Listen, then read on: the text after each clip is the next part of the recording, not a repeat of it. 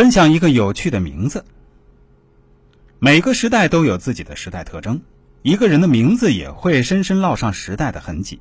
比如姚明、刘翔这样的名字，一看就知道是八零后；而吴亦凡、鹿晗这样的名字，一看也就知道是九零后了。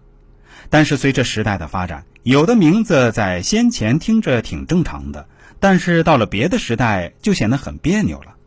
比如，有的女孩被父母取上一个叫招娣的名字，现在看起来就非常雷人，乃至封建落后了。我曾经见过一个女士，大概四十多岁了，她的名字叫汪日菊。需要说明一下，是三点水的汪，也就是小狗汪汪叫的那个汪，菊是菊的那个菊。这个名字如果是在传统社会里，倒是看不出什么毛病，挺正常的吧。但是到了互联网时代呢，这三个字儿都完全变味儿了。大家可以仔细品味一下，汪是代表什么？日又是代表什么？局又是什么含义？这个名字在互联网时代真的是彻彻底底被玩坏了。